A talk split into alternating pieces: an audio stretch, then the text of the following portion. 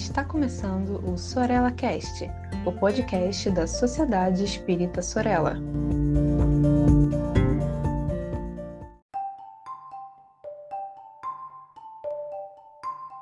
Olá, minha amiga, meu amigo, você que está ouvindo o Sorella Cast, hoje vai acompanhar pacientemente comigo as reflexões que estamos chamando da coluna Mediunidade com Palhano e Hermínio.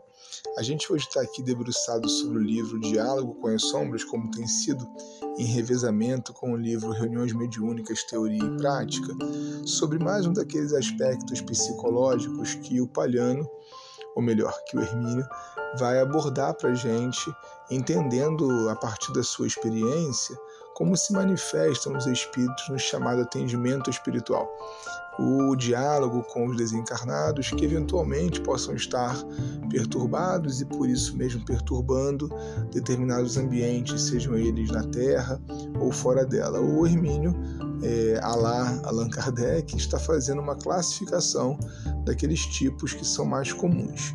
Mas eu quero usar o espaço de hoje para lembrar que esses tipos psicológicos comuns somos nós.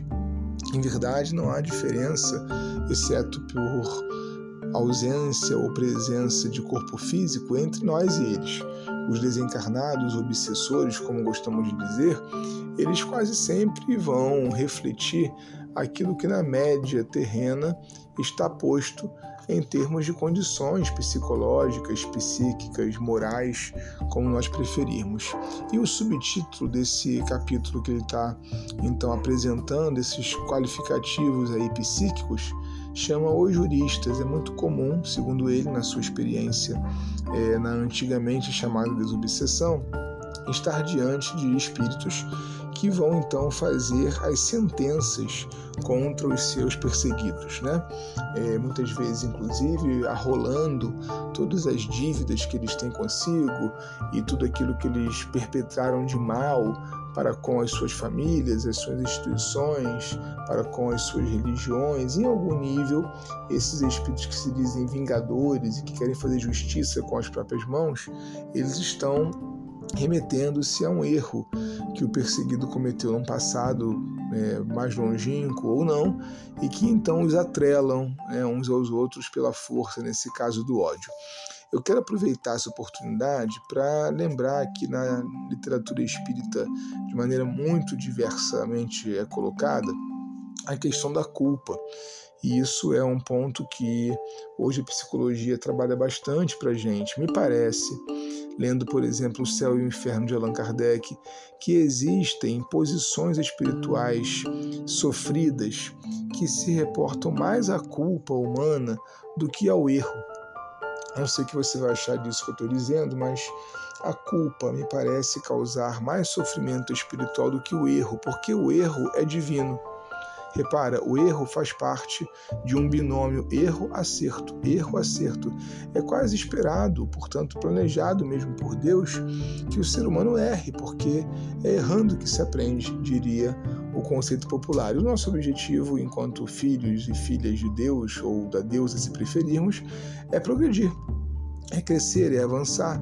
E crescendo, avançando, a gente necessariamente vai tomar decisões, fazer escolhas que nem sempre são as melhores e as fazendo da pior maneira possível. A gente aprende para o dia seguinte, assim erra menos, cresce mais, evolui e progride.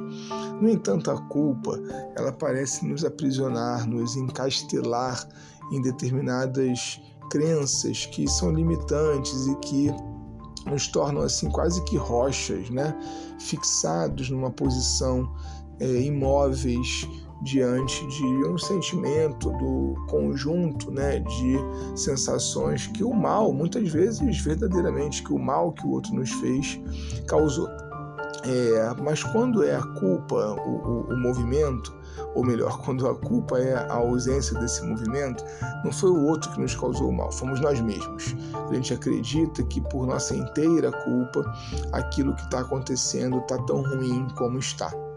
E a gente precisa, por algum mecanismo, me parece que fazer terapia é o melhor deles. Hoje eu tenho para mim que a terapia talvez seja o maior movimento de libertação, de autoconhecimento que o ser humano tem ao seu alcance.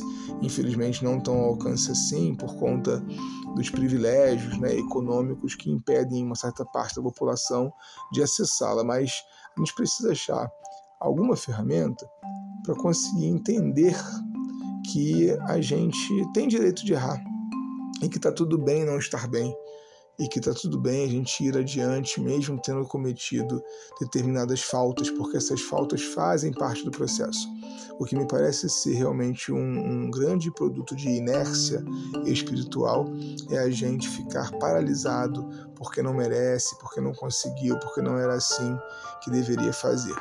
É, acho que é importante abrir espaço nas fileiras espíritas para a gente discutir que a culpa ela realmente precisa de um tratamento, de uma organização dentro da nossa psique para evitar que a gente perca tanto tempo com alguma coisa que a reencarnação vai resolvendo no seu tempo muito próprio, muito particular.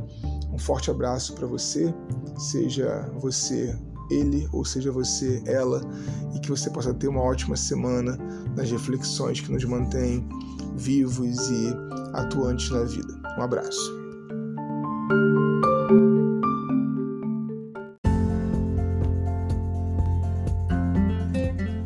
Siga a Sociedade Espírita Sorella nas redes sociais, Facebook e Instagram. Inscreva-se em nosso canal do YouTube e fique por dentro de nossa programação.